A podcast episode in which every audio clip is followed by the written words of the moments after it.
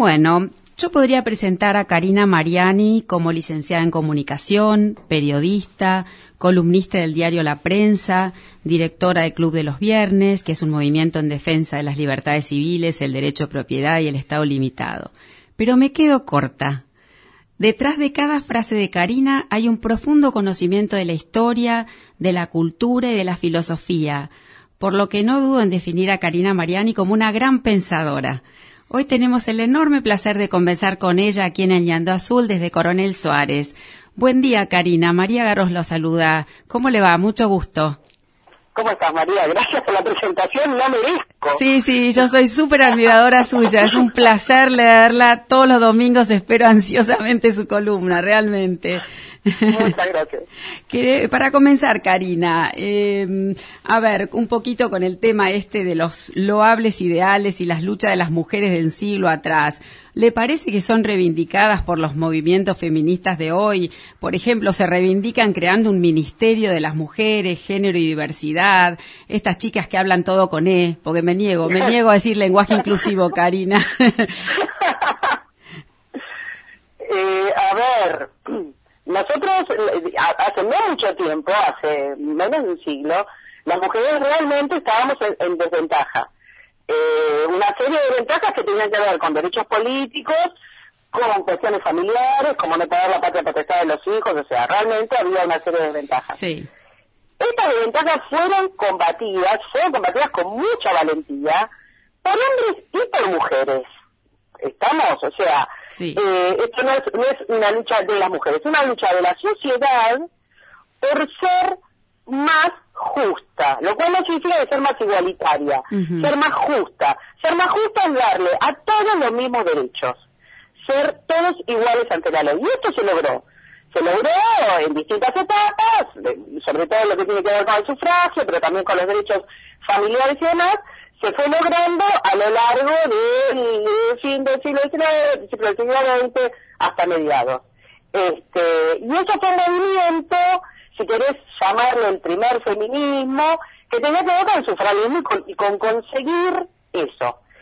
Y se consiguió. Hasta acá estamos. Sí. Después tenés distintas oleadas, digamos, de búsqueda de derechos, y estoy haciendo comisitas con los dedos cuando digo derechos, porque los derechos que dependen de sacarle a otros, entonces ya no son derechos, ¿entiendes? Son privilegios. Y me parece que en eso se inscribe este, este concierto de, barbaridades a las que vos te referías. Sí, sí. Eh, tenemos una que, a mí me parece muy impresionante. Un poco te da risa, pero la verdad es que es grave, que es, por ejemplo, que, que dependa de que vos suscribas una ideología, porque el, discurso de género es ideológico, no está basado, digamos, en otra cosa que no sea una ideología particular, depende que vos suscribas esa ideología, bajes la cabeza y la aceptes para que te den, por ejemplo, un registro. Sí, qué horror. Esto es ahora, últimamente, de estos últimos días, de esta nueva noticia. Sí, un horror. Sí, sí. Eh, Karina, qué gran mujer. Qué bien la describió usted a, a Clara Campoamor. ¿Le quiere contar un poquito a la audiencia quién era esta gran mujer y por qué usted la admira tanto? la, admiro mucho, mira, te cuento. Eh, Clara Campoamor, admiro mucho la, forma de la resiliencia de una mujer que nació en la pobreza, que tuvo muchísima... A ver, ella la, nació y vivió en la España de los años 20, con, em, con muchos problemas económicos y sociales y, de violencia y, que logró no solo, digamos, superarse eh, mientras trabajaba, sin ningún privilegio, sin que nadie la padrine, sin nada, logró eh, ir a la escuela, que, que no es una pavada, ¿eh? Logró ir a la escuela, logró recibirse, ser abogada y luchó por el sufragio femenino de España siendo diputada, pero para que te una idea, estamos hablando de una mujer que fue diputada sin poder votarse. Mm, impresionante. A ver si se entiende. impresionante. Lo, que me eligieron diputada y ella no se pudo votar. Como tampoco se pudo votar Victoria Kent, yo contaba la historia en la semana pasada, eh, Victoria Kent representaba, era representante diputada por la izquierda y que acá amor por este, el partido radical que era liberal, laico y democrático Y ellos se enfrentaron hace hace poquitos días, el primero de octubre se hicieron, se, se cumplió el aniversario, en un debate para ver si las mujeres podían o no votar, si había que o no darle el derecho a las mujeres a votar. Y lo que, lo que argumentaban quienes se oponían a esto era que como la mujer había estado siempre tutelada por el marido o el padre o, la influencia de la iglesia, además, no, no estaba preparada la mujer para votar. Entonces, hasta que no pasara, digamos, hasta que no se hiciera esta posta de tutelas y no tuviera una ideología que le gustaba más a la izquierda para que pudiera votar, no, no se le, no se le otorgaba ese derecho. Claro, sí, sí. Y tampoco nada, destrozó esos, esos argumentos, fue, fue una mujer muy impresionante en ese sentido, ¿no? Destrozó todos y ganó una votación entre hombres. Recordémosla entonces siempre, muy buena. Buen día, Karina. Fernando Sifone, ¿cómo estás? ¿Cómo estás, Fernando?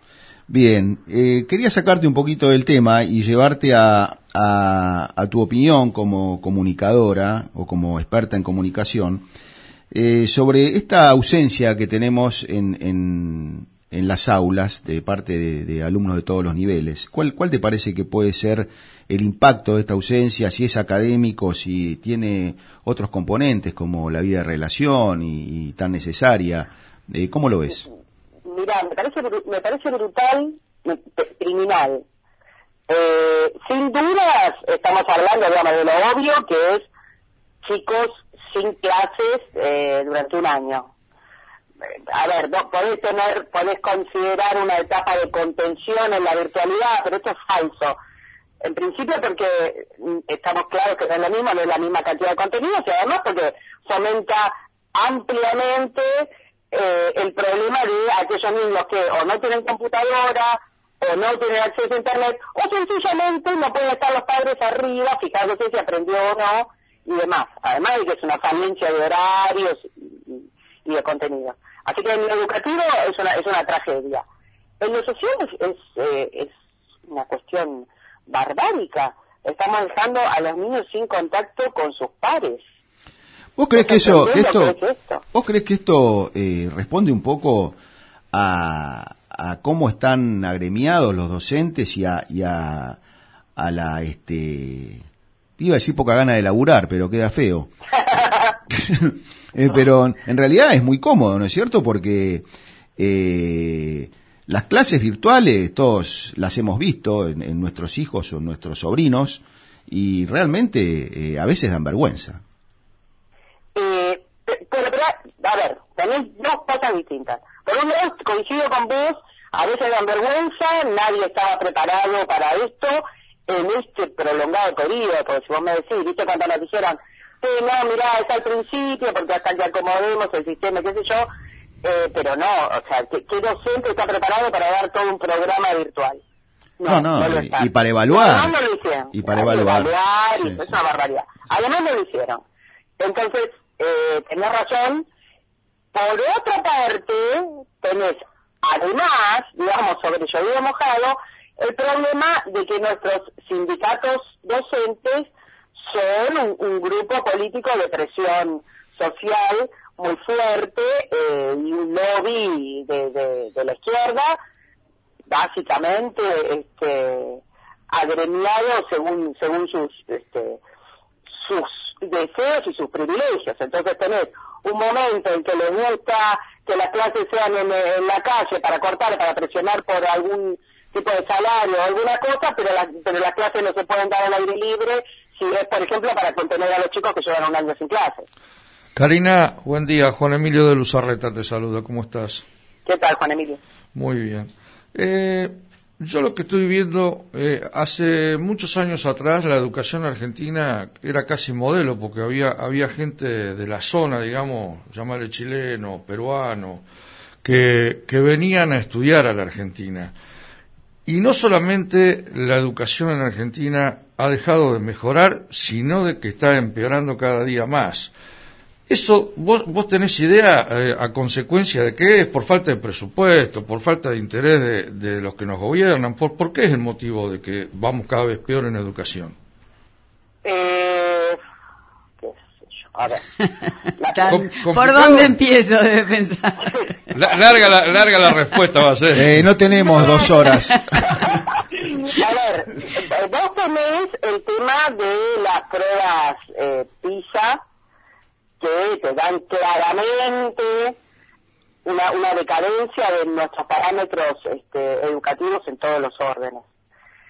Eh, la razón de esto yo no, no la tengo, o sea, me parece que es una conclusión, eso ayúdenme a pensar ustedes. Tenés el tema de los, de los, de la sindicalización de la, de la educación, es cierto. También tenés un problema de que la educación ha dejado de perseguir el mérito, ha dejado de perseguir la excelencia y se ha convertido, y esto no es solo en la educación pública, porque vos sabés muy bien que nuestra educación privada también depende, digamos, de los designios de un ministerio y, también depende de los designios ideológicos. Entonces, vos tenés escuelas públicas, escuelas de gestión privada que, se rigen bajo la misma ideología. Entonces, no es que acá podés elegir mucho.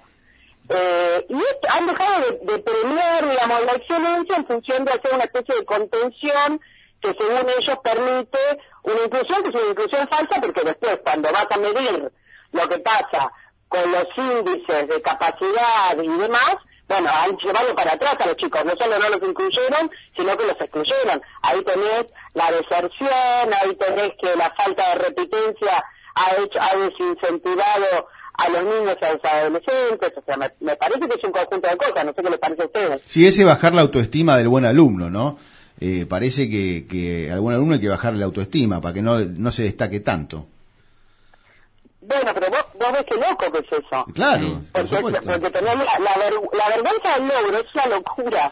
Claro. Pero hace poquitos días el presidente habló en contra del mérito. Sí. Claro, bueno, por eso. Estamos en la misma... Es en todos los órdenes. Estamos, hostia, vamos hacia la, hacia la misma orilla, ¿no? De la, lo que dice el presidente, lo que hacen los gremios, o sea, es la eh, nos llevan hacia la orilla de la izquierda, claramente, porque al principio del gobierno todos decíamos, bueno, ¿para dónde arrancará este hombre? ¿Le dará bola, no le dará bola a la vice? Pero ahora ya no hay ninguna duda para dónde va. Bueno, pero no sé por qué teníamos dudas. Yo no, no, en general, hablo en, yo tampoco tenía dudas, pero hablo en general. Sí, Karina, eso por ahí nos hace preguntar, ¿y la sociedad cómo está? ¿Espectadora? ¿Está groggy? Como dijo, ¿de quién está groggy? Como dijo, ¿del gobierno o la sociedad? qué sé yo.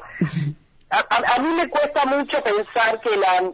A ver, la, sociedad hace lo que lo que puede. Sí, lo que puede, está golpeada por todos lados pero, también. Pero, sí, medio un poco sí, mira, a ver, hay... Primero tenemos un sistema para elegir que tampoco es apto para decir... A, mí no, me gusta cuando se dice, che, señas del voto o eso votaron. Nosotros no tenemos un sistema que permita que se salga mucho, digamos, del, del, mecanismo de alternancia entre los partidos. Entonces, la sociedad vota, la gente vota, no, no, quisiera decir la sociedad, la gente vota como puede, es un acto individual, hace lo que, lo que le parece que le va a ir mejor, lo que evalúa, lo que entiende que, que puede ser mejor para su laburo, para sus hijos, para, yo qué sé. Este, y, y consideremos que tenemos una sociedad que depende más de la mitad depende del cheque del Estado al, fin de mes. Claro, y esto va creciendo. Entonces, pensemos que esto es una locura, porque lo que hemos logrado es que la gente dependa del Estado en, en, su sentido más, más interno, su, su, su continuidad, su comida, la salud de sus hijos, depende de ese cheque. Es muy difícil decir, bueno, está bien, son unos tarados, mira como vota, eso se dan cuenta es un sistema general. Sí, sí, con la autoestima en general de la sociedad también bastante golpeada, porque también el gobierno se ocupa de golpearla, ¿no es cierto? Nosotros no podemos ir a ver a, a nuestro viejo, a nuestro hijo, a nuestro abuelo, qué sé yo, ¿no? Eh, o sea, no, no, lo único que podemos hacer es comer y respirar, lo demás tenemos que todo seguir pidiendo permiso. Y con esta pandemia que les ha venido como, anillo al dedo. Convertir la vida social es delito. Claro, la vida social es delito. Sí, un bautismo, un, sí, un, cumpleaños ahora es una fiesta clandestina. para Un cumpleaños es una fiesta clandestina y a saludar a tus abuelos. Se supone que para cuidar a los abuelos los alejas durante un año del abrazo de su nieto. Mirá vos, que, que joda, ¿no? Sí, qué, Este, y, juntarte con amigos está mal, y sos un asesino, Si, querés salir a visitar a un par de amigos, sos un asesino. Y no sos, y no sos solidario, no sos solidario con, con, con el resto, ¿no? Bueno, claro. claro. Pero ahí, ¿con quién hablo? ¿Con Fernando? Sí, con Fernando. Fernando, ahí tenés, eso, esto es anterior, porque el discurso de la solidaridad es el discurso de ponete vos por detrás de tu individualidad porque hay un bien común que lo determina el negro, anda a saber, que, que vos te a eso. Porque el discurso de Alberto Fernández no hubiera calado sin que estuviera en nosotros eso. No, no, bueno, pero eh, también el cuando gobierno... María, cuando María me hablaba de las leyes y lo que se lo que se está votando por unanimidad, a ver, no nos engañemos. Sí, no, vos tenés una cosa espantosa porque es cierto, es una no, no, no. Y cuando la, la, gobernadora anterior decía cada rato el Estado presente, a mí se me revolvían las tripas, pero bueno, lo decía. Bueno, claro, El mm. Estado presente significa un Estado que le saca a unos para darle a otros según el criterio del Estado presente para sostener, digamos, su gobernanza jorobando al otro. Y el que levantaba la cabeza es insolidario. Esto no es de los últimos Tal ni siquiera 12 años ni 15. Tal cual. Bueno, para Karina, para la Karina historiadora va esta, Karina. Karina no es historiadora. Ah, para mí es historiadora, mi historiadora preferida. Bueno, este revisionismo histórico de tan mala fe que nos acecha, con estos mapuches, pseudo mapuches dando vueltas por ahí.